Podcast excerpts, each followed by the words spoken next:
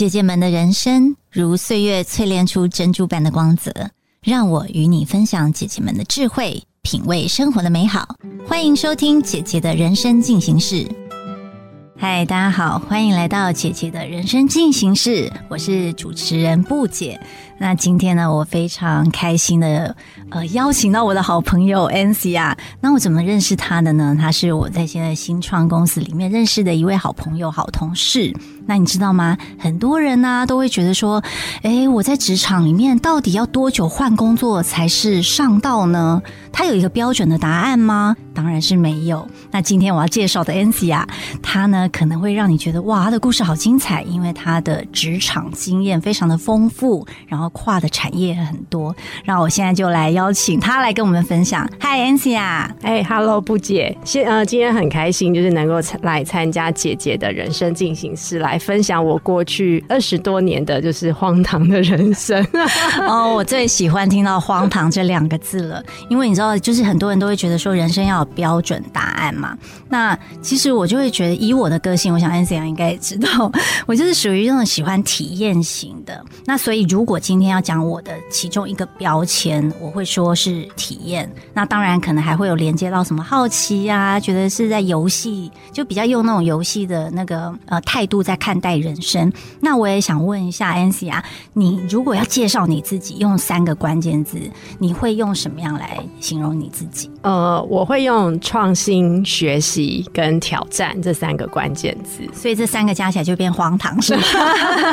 因为其实我我在呃我。我很就是还是学生时代，其实我一直觉得自己的个性，因为我其实是巨蟹座，又是 A 型，就是应该是一个很稳定、很 stable 的。然后再加上我又成长在就是呃军工教的家庭，所以爸爸妈妈其实都是那种一个工作就做做到退休。那所以我就一直也觉得自己应该也会朝着这样子的路走，但是没有想到就是呃我既然就是快则就是大概三个月半年就换一次工作，那长的也当然有待。到三年六年这样子长时间的工作，但是呃，我在四十岁的时候，我发现了就是我换工作的 pattern，就是我刚刚讲的，就是我需要要有创新的感觉，然后这个工作要让我觉得我会有持续学习的态度，然后当然要有很多的挑战。那如果少了这三个关键字的时候，我就会开始觉得这工作有点无聊。就开始闷了，这样 哦，那也是到你四十岁以后才发现说你有这样子的一个 pattern 是吗？其实，在我二十几岁，就是我第呃第二份工作的时候，我老板就曾经有跟我说过，他说他就跟我说，他说 a s a 我觉得你呢就是一个喜欢创新跟喜欢新挑战、喜欢做新的 business 的的人。那时候我还对他嗤之以鼻，说不可能啊，我就是喜欢那种很稳定生活的人。他说不不不，你记得我这句话，你之后就会慢慢体会。那我其实是到我大概三十五岁左右的时候，我有一天突然在夜深人静的晚上，我突然想起了他曾经对我说的这句话，然后我就想，嗯，对耶，就是我走过了十年，就是我觉得我的确是像他讲的那样，就是不够新的东西，我好像真的就会没有兴趣。好，你也是花了十几年才发现原来不够了解自己，没错，对。后来才发现哦，原来你那个动能是来自于要有创新，或是要持续的学习。嗯，那果真哦，我我我自己也是比较喜欢那种有新鲜感，然后有让我有一种学习或是挑战的感觉，我才会觉得好像有活着。那但是我觉得，当然每个人都不太一样，所以我觉得你可不可以，Angela，你也跟我们听众分享一下，你有做过哪些产业，让大家知道一下多荒唐。好，呃，我其实大学念的是观光系，然后我主修的是旅馆管理，所以那为什么当时会选这个系，绝对不是因为呃分数到了那里就进了那个系，而是我其实还蛮刻意，就是选了它当我的，就是我名传大学的第一志愿。其实我的爸爸妈妈都很希望我就是填什么资讯管理啊或大传这一类的科系，比较就是大家觉得主流的科系。那因为我的分数其实是有到的，可是我就，但是我那时候就是听了很多的想法跟意见之后，我就觉得。觉得其实我比较喜欢一个接触人的工作，我不喜欢就是太重复性的工作，所以我那时候就觉得，哎，观光这个这件事情好像对我来说就是呃是我喜欢的，所以我就选了，就还为了这件事情有点闹了家庭革命。然后结果我毕业了之后，我本来其实是呃我其实是有在饭店短暂工作三个月的时间，然后那时候我爸真的是每天都气呼呼的，就是看着我说，就是我都不懂为什么就是把你养到二十几岁，然后花了钱给你到念了大学，结果你既然跟我跑去饭店，就是服务人群，他觉得不需要到这样的学历。可是呃，我觉得不是，其实饭店管理它还是有它一定的专业知识，其实还是要学习的。我其实后来就是饭店业，呃，最主要是在饭店工作那三个月的时间，家里的反对，然后再加上他其实是要排班，就是这些等等的一些问题，所以当时再加上饭店里面有也有发生了一些问题，所以那时候我就决定说，我是不是应该要转换一个跑道，就是重新试试看。所以那时候我就开始去找我在求学期间就是最喜欢的科目，就是 marketing 跟 PR 还有广告这一类的工作，所以我就开始就是进入了我未来二十年就是行销人的人生。那我从事过的职业是呃证券业，证券业我当时加入的时候是做我是台湾第一批做呃网络跟语音下单的 marketing 的人，然后呃证券业结束之后到了电信业，然后呃也后来呢 Happy Go。那我是 Happy Go 的创始员工之一，然后再进入了网通业，然后进到了交通运输业，包含铁道运输还有航空业，最后就是再加入到一个新创公司，是呃就是 Scooter Sharing，就是这几年最夯的，也短暂做了一段时间之后，我现在就是加入了房仲。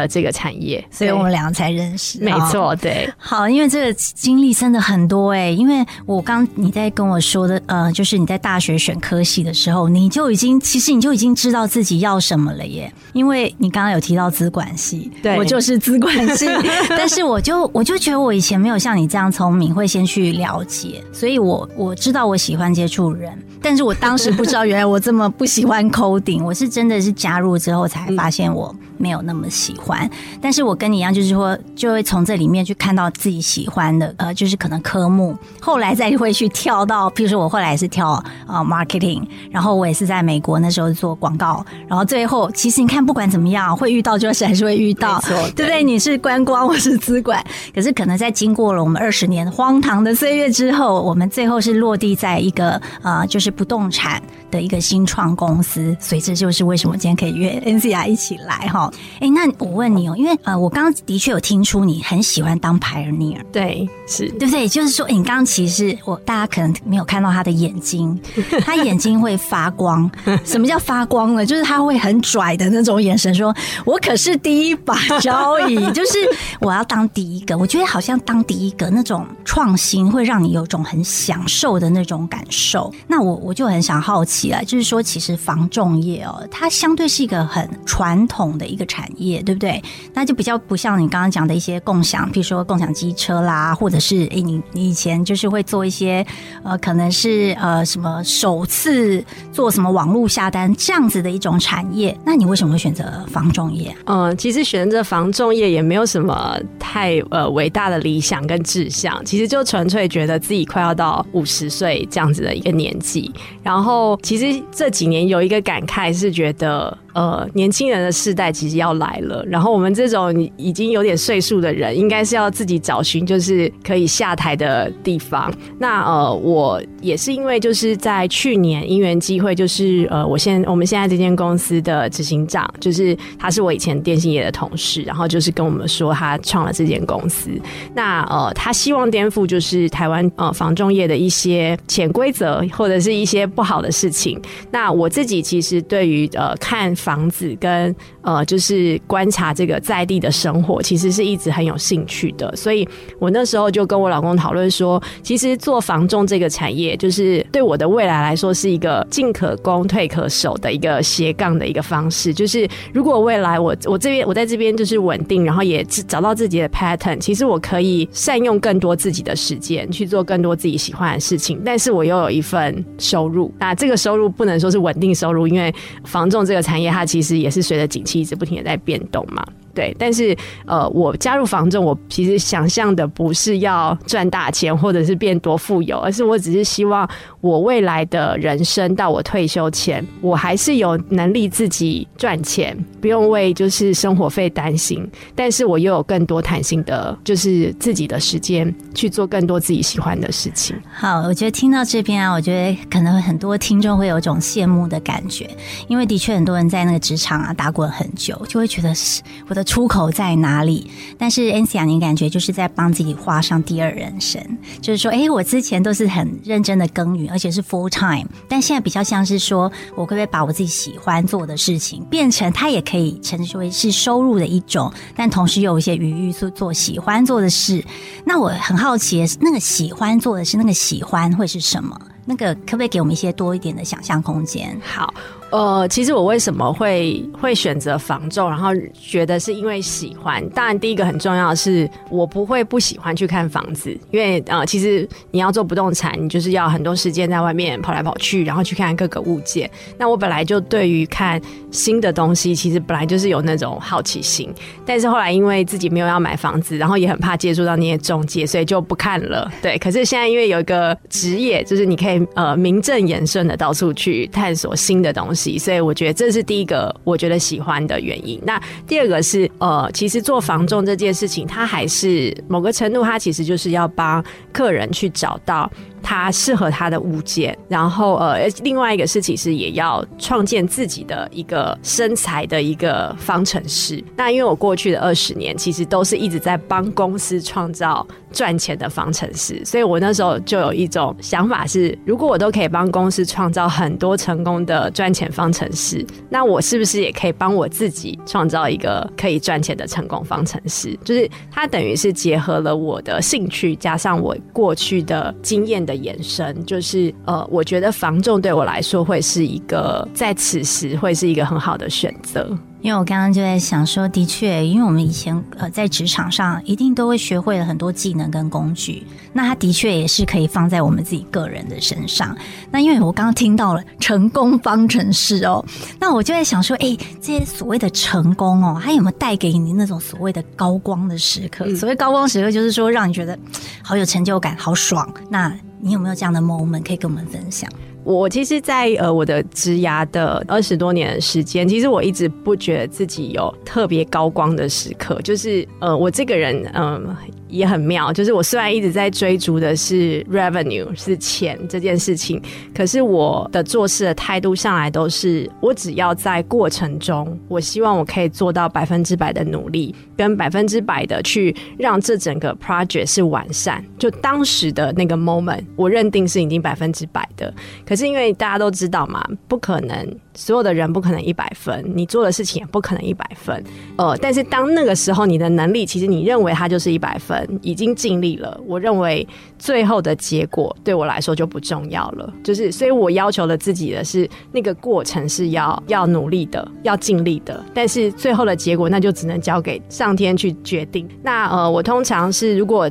案子成功了，我会我当然会很开心。可是我可能开心的那个呃程度跟那个。骄傲的程度可能就不会像一般人那么明显，所以有些同事都会觉得说：“Ansa，你会不会太冷淡了？就是你不是应该很开心吗？”其实我觉得我过程中的那个享受我已经经历过了，所以这个结果的开心好像就对我来说没有那么大幅的影响。那但是呃，就是一直到四十岁的时候，就有一天我的 member 他突然跟我讲说：“他说 Ansa，像你啊，呃，应该可以称作为人生胜利组。”那时候其实我他这样讲跟我讲这句话的时候，我。其实有点吓一跳，就是因为我从来没有想过自己是人生胜利组的这件事情，我还一直都觉得是。其实我的人生还蛮苦的，对，因为我就是要呃，因为我做了很太多新的东西，然后其实需要很多内部的人员或者是资源的碰撞，那甚至是老板要去买单你的这个 idea，所以其实这一路上走来，就是的确是辛苦，所以我一直都觉得我自己不是特别成功的人，但是我是特别努力的人。因为你知道，我刚刚在听这样讲的时候，我浮现了一部电影，那那部电影是我自己很喜欢的电影，叫做呃什么深夜加。加油站遇到苏格拉底，那他这里面呢就有提到一件事，就是说，其实我们人生就应该要去注重那个过程，而不是那个结果。因为它里面就有提到说，哎，那个有一个地方超漂亮啊，就是他带他去一个山上，那个山上可能可以看到这种非常夸张的一些什么宝藏还是什么东西。详细我有点忘记。但是那个人就走到呃，在过程中他都很开心哦，但是他走到那个终点的时候，他发现怎么没有看到那个部分的时候，他非常失望。但是那个苏格拉底就是里面演苏格拉底那个人说：“可是你过程不是很开心吗？你是不是忘记了？”所以就是他这是提醒我们说，其实过程。你有享受到是最重要的，没错。那我觉得 a n c i a 你刚才跟我聊这件事的时候，我有感受到你是一个对自己要很负责的那个人。嗯，就是说你自己那一关要是过不去，再怎么成功，你也会觉得没有很享受它。没错。但是你就是要觉得说，我必须为自己百分之一百负责，然后对这个过程。譬如说，stakeholders 感到负责，那你就觉得好，我已经尽力了，就这样吧。嗯，而且另外一个是，我觉得，因为呃，在公司里面一直都是做领头羊的角色，就是在创新呃做新的 business，所以我有时候也我我其实通常一个案子的成功，或者是说它真的达到，或者是超越公司对你这个专案的 revenue 的期待，其实我也不会觉得这都是我一个人的功劳，就是并不是我的这个 idea 特别怎么样而成功，这也是为什么。我不会把这个成功归都觉得是自己，因为其实呃，你只是一个领头羊，就是你只是把这个 idea 讲出来，但是其实讲出来如果没有旁边的 operation 的团队去 support 你，然后去帮你确准确的执行出来，其实它一样是不会成功的。那所以我自己才会觉得是在这个过程中，我其实要去说服各单位去买单，然后愿意就是配合我的这样的想法，然后甚至他们也会。丢出更好的想法，所以我我会觉得这每一个的专案的成功，对我来说是我获得这个整个团队的认可，然后获得就是市场上消费者的认认可。那这件事情其实绝对都不是我一个人的功劳，就是是是，我觉得这是大家应该去 enjoy 一起 enjoy 的事情了。对，但是这个也是你的成就感的来源，对不对？没错，因为有时候我也在跟 Ancia 聊天啊，大家聊到过去的故事，只要我就会看到他的脸上都会发出光芒。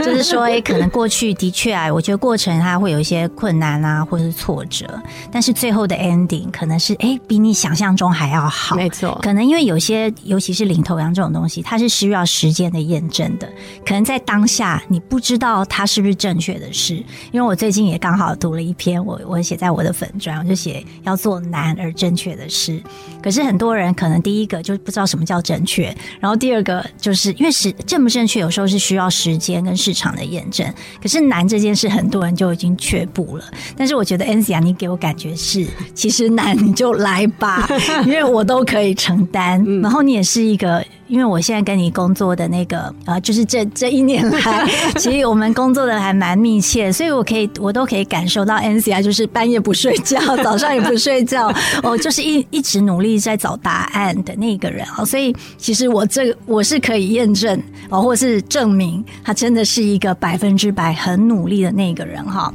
那因为刚刚 N C I 有提到说，其实你也觉得蛮苦的，哎，那所以我们讲苦，当然我们有时候也会苦中。作乐啦，那那个所谓的苦啊，呃，是什么样的苦？然后。但你是怎么样去克服，然后活到现在？其实我应该是说，我其实人生就是应该在工作上，大家都难免一定会遇到挫折或者是困难啦，这个我觉得都是不可避免的。但是我自己在三十岁左右的时候，其实我有遇过一段嗯，大概为期半年的一个职场的一个黑暗期。那那时候我有去问了我就是一些呃，就是前辈说，哎，我我就是我现在的这样的状。状况，然后我前辈就告诉我说：“他说，Ansa，你现在就是到了一段职场的黑洞期。他说，这个黑洞呢，没有任何人可以帮你，只有你自己可以走出来。那我的状况是这样子，就是我的老板只要跟我交代说，Ansa，我们想一想下个月的 promotion，我们呃，你帮我去写一下下个年度的 calendar，你帮我去想一下呃，就是明年度的 strategy。我只要听到这几个字呢，我就很想吐。”然后呢，这个是一个状况。那另外一个是，只要一开会呢，其实那个开会里面也没干嘛，大家也没骂我，但我就很想哭，就是就是整个人就是整个状态是对，就是非常非常的不对劲。可是我自己其实也常常会问自己说，marketing 这个工作难道我已经不再喜欢了吗？然后我不再爱了吗？就是那如果我不做这个，我要做什么？那我的答案都是，我还是很爱 marketing 这个工作。然后我也还是除了 marketing 之外，我也不知道我自己到底还能在做什么。所以我。那时候就正好也，我觉得呃，上帝就是关了这个门，就会帮你开一扇窗。就在这时候，就是正好我的表哥就跟我说：“哎，Ansa，你不是一直很想念研究所吗？那现在正大有一个 program，就是他是呃，就是在招不是这么 senior，就是不是 EMBA 的，然后也不是这么 junior，就是一般的 MBA 的，他是中间有一个 level 的 MBA 的课程。他就问我说：你要不要去报考看一看？所以我那时候就决定。呃，放下我所有的工作，然后就是去报考，然后那当然也很顺利的就考进。其实我那时候有一阵子有有点慌张，因为我很担心，如果我考不上，那我就完了。因为我帮我自己找的那个出路跟解决方法就是这一条路。如果万一他失败了，就变成我没有办法，我就不知道我下一到底要怎么办。那但是我很顺利，我就是考进了正大，念了硕士班，然后我就当了一班生两年的时间。然后就是在这两年，其实我重新找回到对 marketing 的热情，就是我其实修了很多在呃我自己觉得商业基础上面缺乏的一些知识，比如说财务管理啦，然后比如说像呃一些像法律的尝试啊、制裁权啊这些等等的。那在行销部分，我就觉得未来趋势就是台湾就是国际行销跟就是精准行销，所以我就也修了很多统计学的东西，然后国际行销的这些课程，就是希望加强自己的专业能力。然后同时在学校，就是也跟着老师，就是也有帮这些年轻学子当就是顾问，类似我们那个叫做职牙顾问，但是不是那个就是植牙齿的植牙，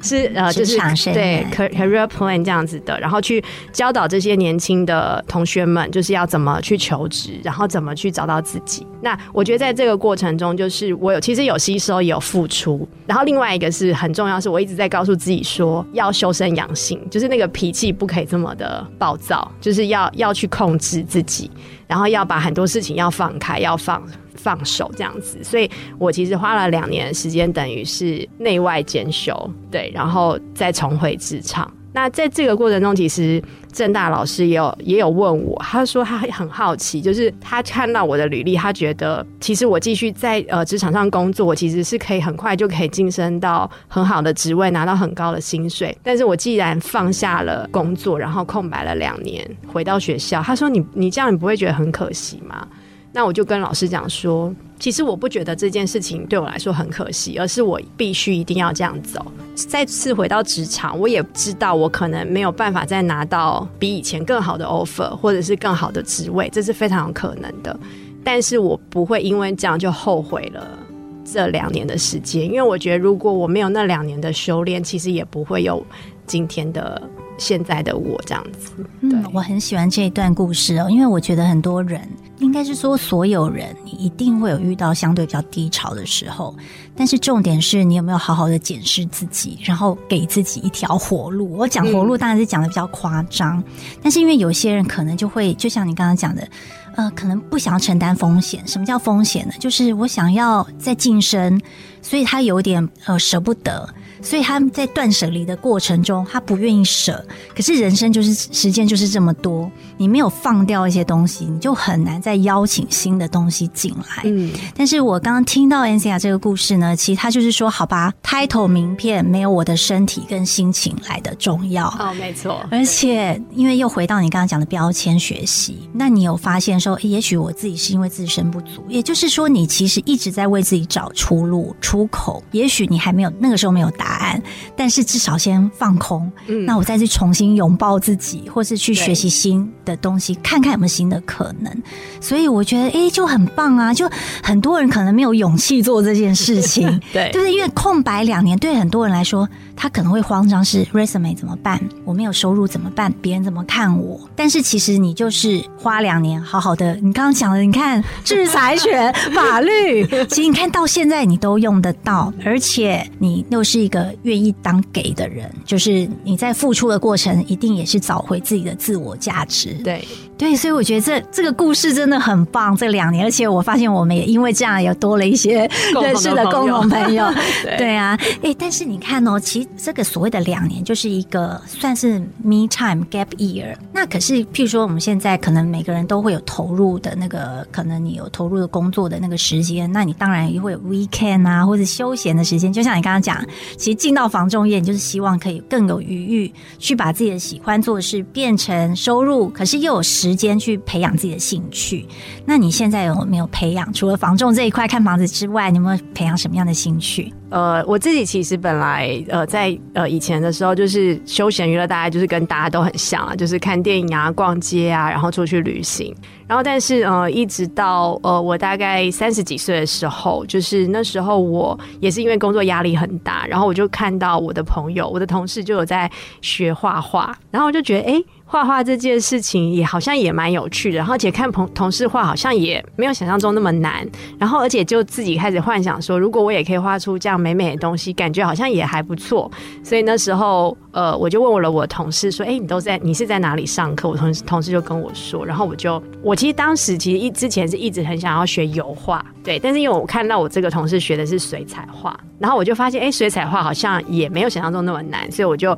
我同事介绍之后，我就开始掉到这个水彩画世界里面。所以，呃，我开始学水彩画之后，我才发现，哇，我的天呐，原来我的人生就是。呃，在过去的三十年这么的市侩，就是大家用到的脑呢，都只有钱钱钱的那个部分。然后认识了就是画画的朋友之后，发现哇，他们真的是一个很神奇的宝藏。就是他们想的事情都是我完全想不到的。我只要一想要画画跟创意的时候，我的脑子就会僵呆掉，就是这完全无法运作。但是在这个过程中，就是我发现我在画画的时候，就是我的整个人虽然呃是很疲累的。可是整个精神却是很好的，而且我后来就是都不晚上画画了，因为我只要晚上画画就天哪很可怕，因为我觉得整个精神好到会睡不睡不着，因为整个就进入心流，对，就是心情会太好，然后会很开心这样子，所以呃，我后来就培养了画画的。这个兴趣，那呃之后我其实下一个兴趣我想要，但我不知道我什么时候才会执行。就是我其实下一个兴趣是我想要学大提琴，对，就是想要再让自己多再更增加一些艺文文艺的。的气质这样子，嗯，我发现你爱补充，比如说以前缺什么，现在就给他补什么，对对？以前缺什么商业知识，然后我就去补个商业知识。不过我我觉得刚刚很替你开心呢，因为我觉得找到一个兴趣是可以，正去培养他，然后跟他相处，等于是跟自己相处，然后同时你会进入心流。就像你刚刚说，哦，好害怕画画，就是会睡不着。那我觉得那的确，你就早上画画吧，或是开会的时候画画，有没有？哎，但我我自己其实也是对。对这种呃艺术的东西是很有兴趣，也许我们下次可以一起去看画展。然后 a n c i a 我也觉得你应该拿一些你的作品来给我看一看哦。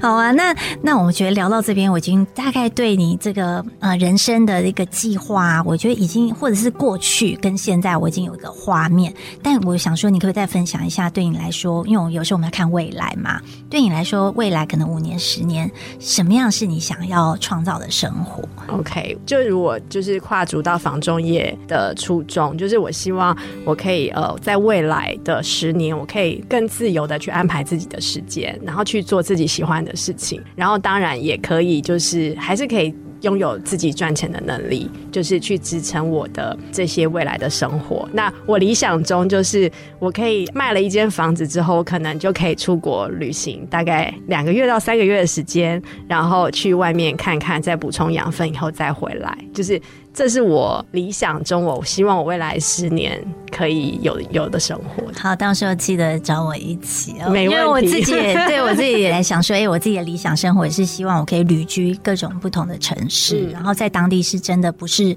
快速的游玩就回来，而是一种旅居啊，住在那边享受当地的生活，可能跟当地人交朋友。但是我同时在那边，我又想要工作。嗯，但是我觉得现在的科技的确带给我们这样的一个便利，也让我们现在有。机会可以去享受这种不受限制啊，不受地域限制也好，不受时间限制的一种工作生活的方式哦。那最后啊，因为我想说时间差不多了，你有没有什么话想要送给我们的听众呢？好，呃，因为四十加的姐姐嘛，所以呢就很想要送给大家，就是以前刘德华在一部电影里面的一个台词，那也是我自己后来一直时常勉励我自己的话，就是有信心不一定会赢。可是没有信心就一定会输。那我希望就是给正在三十加彷徨的你，或者是在四十加还不确定自己未来的你，就是给自己多一点信心，不要觉得说哦，我现在已经是这样了，我不可能去做改变。其实只要你跨出那一步，我觉得它就会是一个成功的开始。比较担心的是你不愿意跨出去那一步，然后让自己一直在不开心的生活里面轮回。我觉得这个是希望，就是大家可以一起多给自己一点信心，都会是那个独一无二最棒的你。好，谢谢 N C 啊。当 N C 在讲这句话的时候呢，我也想到了一幅画。其实我们每一个人就是把一张白纸画成自己想要的样子。那我们每一幅画呢，都会跟别人不一样。也没有所谓的叫做画错，也没有什么叫做画不好，就尽情的挥洒，有信心的给他画一笔下去。那因为刚刚 N C I 也有讲过，他过去的经历可能有苦有乐，但重点就是管他的，尽力就好。没错，最后就是享受那个过程。对，那我们再次谢谢 N C I 来到我们好说的节目，今天非常开心，希望下次还可以在节目中遇到你哦。没问题，谢谢，拜拜，拜拜。本节目由好说团队直播每周三晚上与你分享姐姐的人生进行时。